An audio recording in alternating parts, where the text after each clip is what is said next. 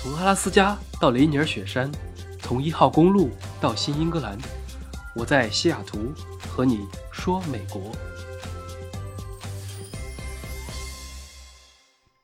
Hello，大家好，又见面了。这两周实在是太忙了，忙到哭。这应该是今年以来我最忙的一段时间，一度连续几天从早上十点在电脑前坐着，坐到晚上一两点。感觉我这年轻力壮的腰都快要椎间盘突出了，得多吃点火爆腰花。确实最近有点忙，只不过好在差不多了。摸鱼和高效产出需要劳逸结合，那争取所有的事情搞完，十二月份能够休个大假。这两周除了忙工作之外，我还在干另一件事，就是看房。业余时间基本上都在到处看，甚至还逃班出去。美国其他的城市不太确定，但是西雅图的房子这一年涨疯了。估计跟远程办公也有关系，很多加州的人搬来，很多之前住公寓的人考虑买房，很多在意通勤时间的人，现在由于灵活办公，也就不太考虑堵车的事了。于是大家都开始喜欢远郊大房子。我附近的社区今年起码涨了百分之三十以上。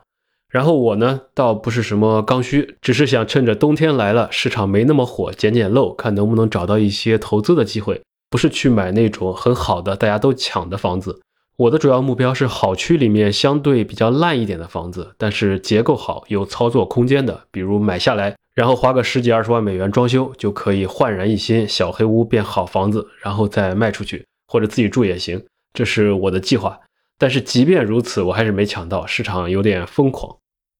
我最近是一共出手了四套房子，但是都没买到，因为每套房子都是有多个买家，最后谁出的价高谁得。所以一旦遇上了那种杠上的互相竞价，就很容易标高价。这么说吧，我看中的那几套，最后都是加价百分之三十以上成交的。我们可以具体来说一说。先是第一套，在一个学区非常好的地方，小学、初中、高中分别是九、八、十，那十分就是满分，算是非常好的学区了。美国的房子学区不像国内那么的重要，因为租房也可以上公立学校，不存在指标的问题。所以，如果只从上学角度来看，买房和租房是一样的。加上很多条件还可以的家庭都去上私立，因此公立学校的好坏也不是那么百分之百的重要。但是好学区的好处是，第一可以挑邻居，一般这种邻居的素质会相对好一些。同时，当大家都涨的时候看不出来，但是等到房价跌的时候，学区好的房子是比较抗跌的。还有以后学区房或租或售都很方便，因此好学区还是抢手的。此外，这套房子的位置距离微软很近，也是个优点。简单来说，就是好学区、好位置里面的一个烂房子。烂到什么程度呢？如果你们去过国内还差不多好一点的农村的话，就是那种一层的矮房子。听起来它虽然是一个四室两卫，大概一百五十平米的房，但是让我直接搬家去住，我可能都不会去，因为里面太旧了，年纪比我都大得多，并且只有两个卫生间。像一般这种四室的房子，三个卫生间比较合适，主卧一个单独的卫浴，客厅一个共同的，以及次卧们再共享一个。这个房子呢，缺点就是旧，非常的旧，很多要换的。厨房也旧，外墙也旧啊，里面基本上也是，厨房可能要整个敲掉，一看就是上个世纪的。再加上缺了一个厕所，所以我觉得会让很多急着入住的人看不上，可能就会少一点点竞争对手。我看中它的地方，除了位置之外，主要是里面非常的方正。厨房重做，打掉一面墙，然后再加个厕所，换上所有的地毯、地板，加上刷漆，就很有操作空间。再加上它的院子还可以，整个房子的使用面积虽然只有一百五，但是占地七百五十个平米，所以后院还是很大的，地基、房顶都没问题，是有潜力的。最后这个标价九十九万的房子，大概一百四十万才成交，加价了百分之四十，太贵了，估计是被急着上学的人买了，我就直接没戏了。这是第一套。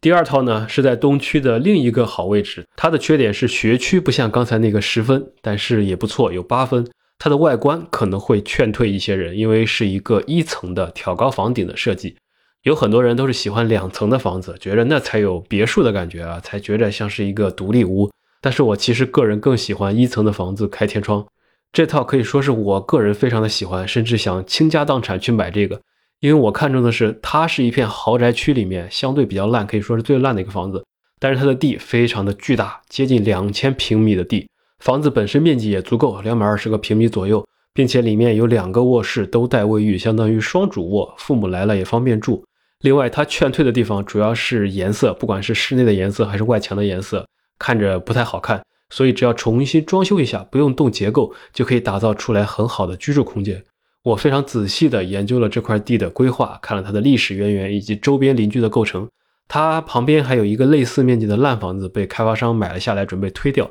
一块地来建两套豪宅，每套都至少是两三百万以上。所以我非常看重这一套房的潜力和这块地，加上我个人非常喜欢，所以这套标价一百二十万的房子啊，我没那么多钱，就直接去卖了两个比特币。出了一百五十五万，相当于活生生的加价了三十五万，结果最后也没拿到，居然有人出了一百六十六万，那这个就夸张了，就溢价太严重了，于是就算了，没必要啊，下一个更香。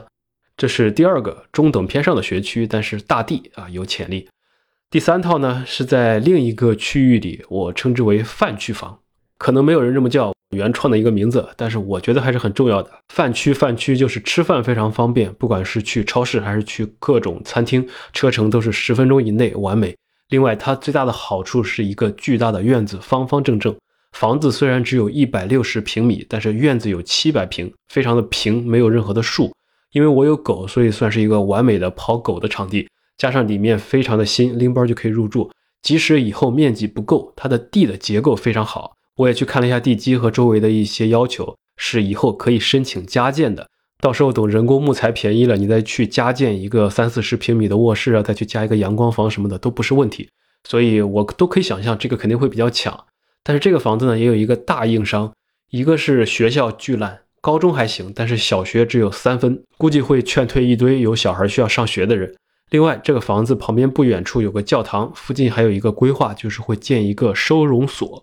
有很多中国人会很介意这个，因为收容所里面有时候就会收留一些无家可归的人啊，并且他只是提供食物、住宿这些，他并不是说把人关起来，因此很多人是担心安全问题的，就想着还是有些机会的。我看的其实都是这种，有一些缺点，这个缺点可以赶走一部分竞争者，但是对我来说可能还可以接受的。但最后呢，也还是没拿到，有人加价了百分之四十五，买了这么小一个面积啊，我只能说，估计他太喜欢这个院子了。并且我知道这个买家是个中国人啊，可能他是远程看房的，外州搬进来的，不知道这个地方要修建一个收容所，这是很多人都不知道的消息。有可能是这样导致了他们把这个房子加得很高。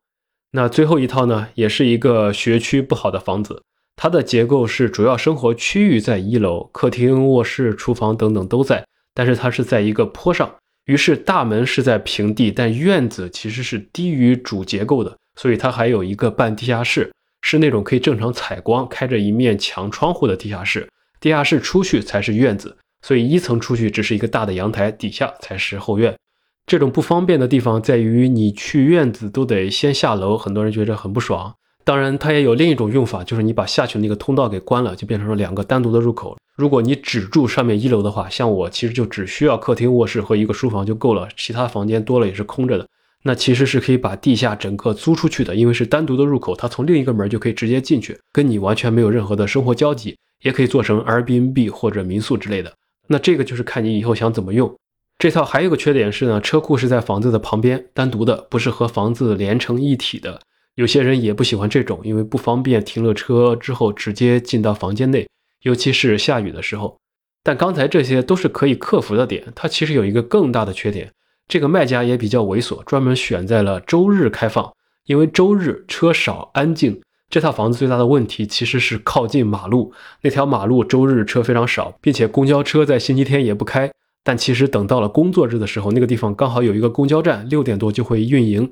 加上有一点点坡，于是起步的时候声音肯定很大。我测了一下分贝，还是有明显的过车声。睡眠如果比较敏感的人，可能也不喜欢这套房子。我对这个倒无所谓，我在他的院子里坐了十来分钟，感受了一下，这个属于对我来说完全可以接受的程度。那有些国内听众可能不理解啊，公交线路或者地铁旁不应该是优势吗？美国其实不能这么说，尤其是一些非市区的房子。说实话，大家都巴不得公交车不要到自己的社区来，因为一般来说，越没有公交的地方，治安会越好一些。毕竟大家住这里的都开车。那一旦通了公交，你平时自己也不坐，但是可能就会有奇怪的人跑过来，比如说没有车的流浪汉，他随着公交线路可能就过来了，再加上车辆带来的噪音，所以反而有时候成了一个缺点。但这个房子呢，我之所以看中它，自然也有它保值的地方，那就是带一点 view，可以看到一点点湖。算是半个湖景房，它是在一个相对开阔的高地上。这个开价一百二十五万，我出了一个高一点点的 offer，卖家没有接，他们想卖到一百三十五万以上啊，于是就算了，我觉得不值，毕竟学区加上下面的有浪费面积，一百三十以内可能才有意义。所以这些例子啊，就是西雅图房产市场大概的情况。大西雅图区域其实可以分为东西两块，以中间的华盛顿湖为分界，东区非常的火热，西雅图市区那边本身就比较一般。整个湖的东边就会更加的宜居一些，所以市场非常的不理智，买家太多，并且主要是中国人和印度人加价严重。因为这两个群体喜欢的区域都差不多，都注重教育，上班的地方也差不多，所以考虑到通勤、审美、教育、文化等多方面都撞到了一起，再加上疫情因素、远程办公的因素等等，大公司的扩张，越来越多的人口涌入了这个区域，就带来了房价的上涨。简单的来说。就是便宜的地方，便宜的原因五花八门，但是好区贵的地方总是有贵的道理的。一分钱一分货是一个真理。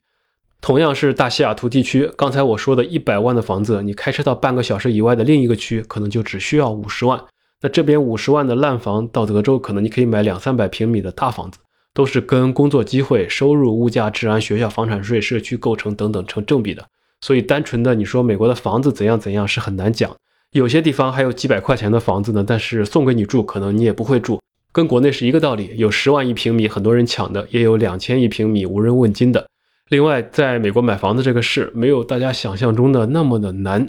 说起来是一百万美元，但是首付一般默认只要百分之二十，加上利率只有二点几，所以还贷压力没有那么的大。工作几年攒一点钱，还是有希望付首付的，大不了月光。另外，你如果信用记录足够好，甚至可以贷款百分之五到百分之十的首付就可以，无非是要买一个额外的贷款保险，每月多交几百块钱啊，划不划算就看个人体会了。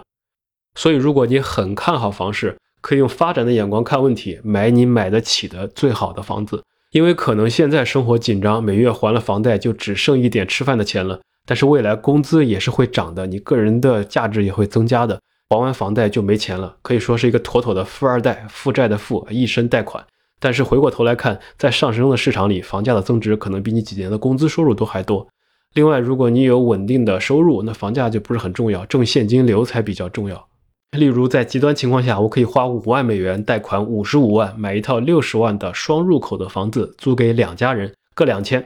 如果每月能收四千，那贷款利息支出加上房产税、维护成本等，一共是三千。就可以有一千的正现金流。杠杆这个东西是很多金融产品的本质，其实是很高的。相当于六十万的房子，假设它涨到了九十万，看起来是涨了百分之五十，但是由于你的首付只有五万，去掉持有成本，我们先不算，其实三十万对比五万来看是涨了六倍的。所以这就是杠杆的力量。只要你不失业，收入不断，那么凡是可以带来正现金流的东西，其实都还是可以考虑。我之前甚至还想过一个创业项目。那就是前几年很多人想投资美国房产，要么不方便买，例如远程；要么买不起单笔这么贵的，或者不想一下承担这么大的风险；要么没有办法贷款，要么不想维护，但是又想吃房价上涨的红利或者看好这个东西。于是可以开发这么一个产品，我去用我最大的能力和信用加杠杆来买房，例如五套，那这五套都可以带来正现金流。假设租售比还可以，出租收益可以达到百分之六或者七左右。接着呢，其实就可以把这些房子打包包装成一个产品对外销售，要么做成固定收益，对外百分之四到五，自己拿剩下的出租收益以及房价上涨带来的收益；要么变成一个类似于投资标的为房产的股票或者 ETF 产品，一千块钱起售，盈亏自负，跟买入后的房产估值挂钩。你看好这个市场，就可以小资金参与进来，相当于不想买一套房，但是可以买一块砖，买一个厕所。其实就跟买基金一样，你可以买一千块钱的，可以买一万块钱的，只要池子够大，新资金进来之后又可以继续去买，所以后面用的就不是自己的钱了，钱生钱永远比别的生的要快一些。当然风险也很大，因为美联储一旦开启了加息周期或者来个金融危机，那基本上就 GG 了。所以这些东西都是机遇和挑战并存，贪婪和恐惧，人性的弱点，没有办法。当然刚才说的那些的前提都是你看好房市。如果不看好，因为很有可能，比如说明年开始加息，或者疫情完了之后，很多公司开始重新要求在办公室里面办公，那么这样的话就会给房地产市场带来很大的影响。那你如果不看好，就可以投资别的东西，都完全取决于个人对于周期的判断，只要不放在银行里面当着活期看着它贬值就行。美国是这样，中国也一样。最后，在当今这个时代，大家都很浮躁，尤其是年轻人压力很大，我也一样，都想着怎么搞钱。也有人私信问我，美国好不好做生意啊？中美之间有没有什么机会啊什么的？那结论就是我也不太清楚。如果足够清楚的话，我自己肯定就去做了。或者有些可以做是个机会，但是我没有能力或者没有时间做。那听众里面其实各行各业的牛人都很多，大家有什么想法也欢迎在评论区讨论，集思广益。但是不管怎样，焦虑都是一件非常不划算的事情，基本上都来自于预期和求而不得。大家当然都想追求最美好的东西，但是好东西太多了，不是样样都能拿的，搞不好最后每个都差一点。所以不如偶尔降低一下预期，给生活多一点惊喜。好了，那这期就简单聊了一下美国最近房地产市场的一些事情。国内这两天也出台了新的政策，以后可能会推行房产税，所以整个这个市场以后会怎么走啊？没人知道，见仁见智。最后感谢大家的收听，喜欢记得订阅。本期就先到这里，饭后说美国，我们下期再见。